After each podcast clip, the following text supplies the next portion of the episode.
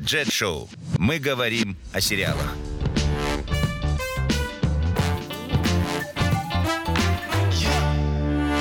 Всем привет! Меня зовут Макс, и это Джет Шоу. Мы говорим о сериалах. Тема сегодняшнего выпуска – почему мы до сих пор платим за сериалы? Давайте обсудим. Кто-то сторонится платной подписки, кто-то наоборот упорно платит. Как работают пиратские сайты и почему легальные берут с нас деньги?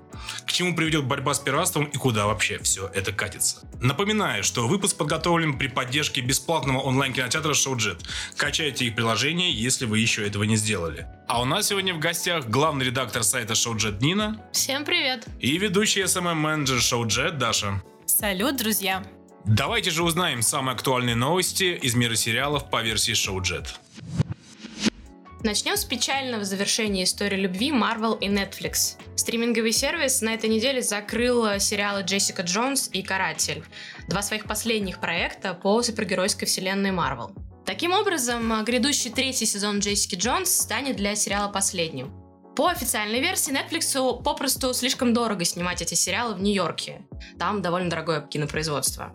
А сейчас стрим-сервис сам выпускает по 250 тысяч новых сериалов в неделю, поэтому у них нет проблем с наполнением каталога и нет нужды переплачивать за сериалы, которые им не принадлежат. Но мы-то знаем правду. Дисней запускает свой стриминговый сервис и хочет перетащить сериалы туда. Официально об этом не объявлено и понятно почему.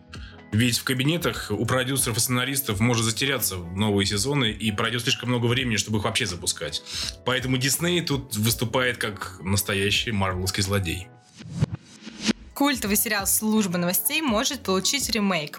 Оливия Ман, которая сыграла одну из главных ролей в сериале, обмолвилась в интервью, что, возможно, перезапуск она уже обсуждала с Аароном Соркиным. А, пока ничего конкретного не известно, но все возлагают на возрождение этого проекта огромные надежды. Ведь представьте, как эта супер актуальная служба новостей зазвучала бы сегодня. Трамп, fake news, твиттер, харассмент, феминистки и все остальное было бы просто бомба. Fake news от Соркина. Что может быть лучше? Наша постоянная рубрика «Как дела у Александра Цекало?». У Александра все очень хорошо, он только что продал очередной свой сериал Netflix. Этот кибернуар, так определяют жанр сериала сами его создатели, называется «Спарта». Главную роль сыграл там, кто бы вы думали, конечно же, Александр Петров. Вы знаете, Руса, это уже шестой проект продюсерской компании Цикала «Среда», который появится на Netflix. Я знаю, что на вашем ресурсе, на Showjet, только зарубежные сериалы, и понимаю, почему наш контент откровенно не дотягивает. Но, возможно, когда-нибудь Цикала снимет что-то, что появится на Showjet. И еще две новости, о которых хочется коротко рассказать, буквально одной строкой.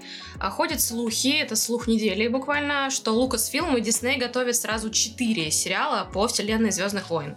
Это будут многосерийные спин посвященные отдельным персонажам. Скорее всего, что-то более конкретное по этим проектам мы услышим после выхода первого сериала «Мандалорец» от режиссера Джона Фавра, который выйдет в следующем году. Также буквально сегодня стало известно, что один из этих сериалов будет посвящен Оби-Вану Киноби. Что ж, Дисней продолжает подогревать интерес к своему сервису, хотя на территории России, я думаю, нас ждет разочарование. Это будет дорого и вряд ли будет сразу на русском языке. Марвел тоже хочет еще больше сериалов по своей киновселенной, без того необозримой. А сценариста Рика и Морти Майкла Валдерна позвали на пост шоураннера мини-сериала про сводного брата Тора, бога-обманщика Локи. В фильмах его играл Том Хиддлстон, который в сериале появится только в качестве рассказчика. Есть предположение, что мы увидим молодого Локи, а кто его будет играть, пока остается предметом споров. Вот и у Александра Петрова появился шанс. О боже, только не это. На самом деле за сериалы Marvel я не переживаю, потому что там Кевин Файги активно взялся за управление всеми процессами. А в свете всех Мстителей и вообще вселенной Marvel ему можно доверять. Будем надеяться, что нас ждет много интересненького. А еще больше интересных и захватывающих новостей мира сериалов вы можете прочитать на сайте showjet.ru. Давайте же к нашей основной теме вернемся. Почему мы до сих пор платим за сериалы? Давайте разбираться поэтапно. Начнем с наших вездесущих пиратов.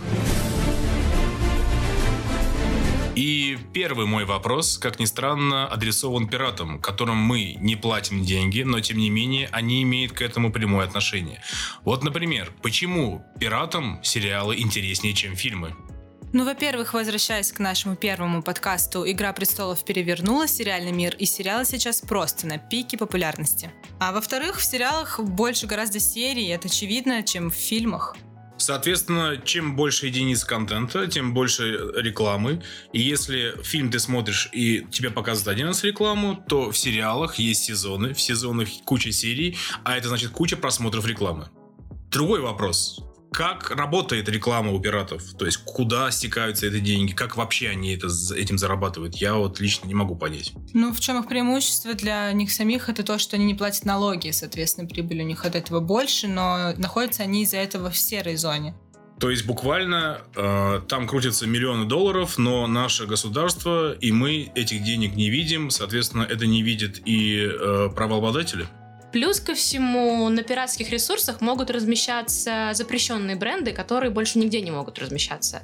Речь о различных букмекерских конторах, всеми любимых онлайн-казино, Стоит добавить, что реклама у них обычно в такой раздражающей форме, э, навязчивая, и все мы знаем вот эти вот э, стуки барабанов бешеные, как быстро достать немного денег и все остальное. Это потребителей это очень раздражает. Да, действительно, эту рекламу не увидишь ни на YouTube, ни на телевидении, однако сам Иван Ургант у себя в передаче шутил на эту тему. Вы можете представить себе, какого масштаба достигло пиратство в нашей стране, если о нем шутят на центральном телеканале. А как же тогда работают легальные онлайн-кинотеатры? По какой модели? Даша, очень хороший вопрос. Если мы говорим о подписке, когда человек платит в месяц определенную сумму и потом э, смотрит сериалы, то она формируется интересным способом. То есть фактически э, эти бренды, эти онлайн-кинотеатры заведомо платят э, студиям, которые снимают сериалы, деньги вперед. Отсюда и берется стоимость подписки. То есть нашим зрителям настолько не доверяют, что они посмотрят этот сериал бесплатно и могли бы просто по рекламной модели его потребить, что им приходится заранее брать с нас деньги. То есть легальные онлайн-кинотеатры именно поэтому не, не переходят на подобную рекламную модель? Э, да, это как раз связано с тем, что все деньги, которые находятся в пиратстве, они в серой зоне не только для нас, но и для студии, о чем мы уже говорили. Поэтому э, наш рынок потенциально неинтересный. У нас платежеспособная аудитория есть, но она как бы предпочитает смотреть сериалы бесплатно. Э, поэтому для западных студий мы не можем сказать, что у нас миллионы человек смотрят сериалы. Лично я считаю, что в России, ну и показатели э, сайтов у пиратов, и просто по всем моим друзьям, знакомым, знакомым, родственникам. У нас очень любят сериалы, у нас очень много их смотрят. Не будем забывать про погодные условия. У нас 6 или 7 месяцев зима. Что может быть лучше э, зимой с родными на диване под пледом с какао посмотреть какой-нибудь хороший, интересный сериал? Да, но почему тогда 500 рублей? Опять же, хороший вопрос. 500 э, рублей – частая стоимость, которую берут с пользователей. И как раз в нее и входят те э, гарантии, которые э, бренды, э, кинотеатры дают э, студиям, что вот они заранее выплачивают эту сумму, и эта сумма входит в 500 рублей.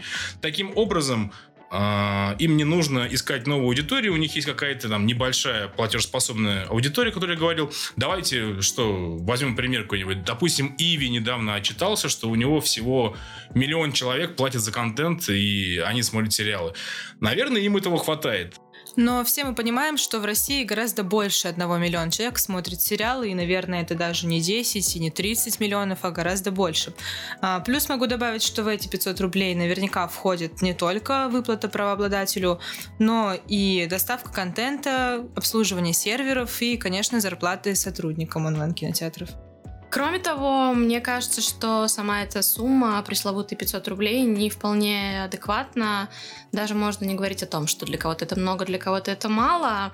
Действительно, в регионах не такие большие зарплаты у нас сейчас. Но, к сожалению, одной подпиской, скорее всего, не получится ограничиться, потому что обычно у онлайн-кинотеатров 2-3 классных сериала, крупных флагманских проекта, а поэтому, скорее всего, пользователь будет, э, будет необходимо приобретать несколько подписок сразу, а там эта стоимость 500 э, рублей возрастает в разы. Да, абсолютно верно. Поэтому можем говорить о несостоятельности платной модели в России. Ты абсолютно права. Если я хочу посмотреть «Игру престолов», «Очень странные дела» или «Острые козырьки», мне придется заплатить сумму в 1700-1800 рублей.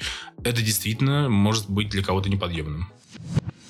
А, Даша, Нина, а теперь главный вопрос. Мы выяснили, чем пираты вредят и нам, и государству, и всей бесплатной модели. Мы выяснили, почему мы платим за сериалы. А теперь давайте поговорим, почему мы за них не платим. А, На шоу Jet все сериалы по бесплатной модели. Почему вы идете против течения? Да, мы действительно играем против правил. Во-первых, потому что мы очень любим сами сериалы и считаем, что нельзя платить за любовь. Это кощунство. Плюс мы действительно благородно пытаемся изменить рынок, в том числе, чтобы западные студии, которые на свой страх и риск отдают российским компаниям свои сериалы, а, были уверены в репутации российского зрителя, который на самом деле очень любит сериалы и хочет их смотреть в хорошем качестве, в лучшем переводе и желательно бесплатно, конечно. То есть вы буквально забираете сериалы у богатых и отдаете их бедным? Не бедным, а умным. Зачем платить, когда есть бесплатно? Туше? Значит, э, вы есть те самые, кто борется с пиратством? На самом деле бороться с пиратами имеет смысл только в правовом поле исключительно. По сути, с ними бороться бессмысленно, потому что пираты, они как сказочные драконы. Ты отрубаешь одну голову, на ее месте вырастает еще три. А, ну а какие тогда ваши преимущества перед пиратами? Ну, во-первых, мы показываем сериалы легально, и совесть ваша будет чиста, когда вы будете их смотреть. Во-вторых, это совершенно бесплатно, и реклама не надоедливая и не назойливая. Ну, а в-третьих, мы даем людям смотреть сериалы там, где это им удобно, либо в приложении, либо, например, в их любимой социальной сети ВКонтакте. Не выходя из своего аккаунта, просто зайдя в группу Шоу Jet. Давайте резюмируем. Мы платим за контент, э, в частности, из-за пиратства. Пиратство у нас процветает, но есть луч в темном царстве. Это бесплатный, легальный контент, на который, если мы все перейдем, то у студий просто не будет выбора западных. И они будут давать нам премьеры классные, которые можем посмотреть бесплатно. Это круто. Также мы узнали, еще формируются эти пресловутые 500 рублей. И я могу сказать, что это все еще звучит дорого. Даша и Нина из Шоу Jet подготовили нам сериал на выходные, как я понимаю, да? Да, приготовили. Этот проект не нуждается в представлении. Это не просто сериал, а настоящий культурный феномен. Речь, конечно же, о молодом папе знаменитого итальянского режиссера Паоло Соррентино. А Он задумал в свое время сделать провокационный шедевр на тему религии, и у него это получилось. Папа Римский, которого играет красавчик Джуд Лоу, в сериале пьет вишневую колу, курит, играет в бильярд, надевает свое папское облачение под трек I'm sexy and I know it и даже светит в кадре своей высокопреосвященной задницей. При этом сериал нисколько не оскорбляет ничьи чувства, а наоборот так утонченно иронизирует. Что даже сама католическая церковь, долгое время молчаливо реагировавшая на сериал, на то, как он прошел, в итоге была вынуждена признать его тем самым культурным феноменом. Кроме этого, в сериале есть номинантка на Оскар Даян Китон, которая играет наставницу молодого папы, монашки, играющие в футбол, и кенгуру. И если после этого вам не захотелось включить первую серию, то я даже не знаю, что еще можно добавить. Кстати, сейчас снимается продолжение сериала, и это будет не второй сезон, а новый проект под названием «Новый папа» с Джоном Малковичем. В общем, мы очень советуем посмотреть, или если вы уже видели «Молодого папу», пересмотреть этот сериал а, в русском переводе от шоу Джет. У нас вышла новая версия, где главного героя, того самого Джуда Лоу, озвучивает знаменитый актер дубляжа Игорь Тарадайкин. Между прочим, именно он в свое время озвучил агента Малдера в секретных материалах. Это же голос детства, любимый. Да, ностальгия обеспечена. А, спасибо. Обязательно ознакомьтесь те, кто еще с этим сериалом не знаком. А, я вот сейчас открыл и вижу крутой слоган «Божественно и абсолютно бесплатно», который висит на карточке сериала. А мы подошли к концу нашего подкаста. В будущих выпусках постараемся еще больше интересных тем про сериалы поднимать. А, Если у вас возникли какие-то идеи или вы хотите, чтобы мы что-то обсудили или что-то рассказали, пишите нам в комментариях. А, Большое спасибо за выпуск, а, за интересную беседу и за сериал на выходные. А мы с вами прощаемся. До встречи в следующих подкастах. Услышимся.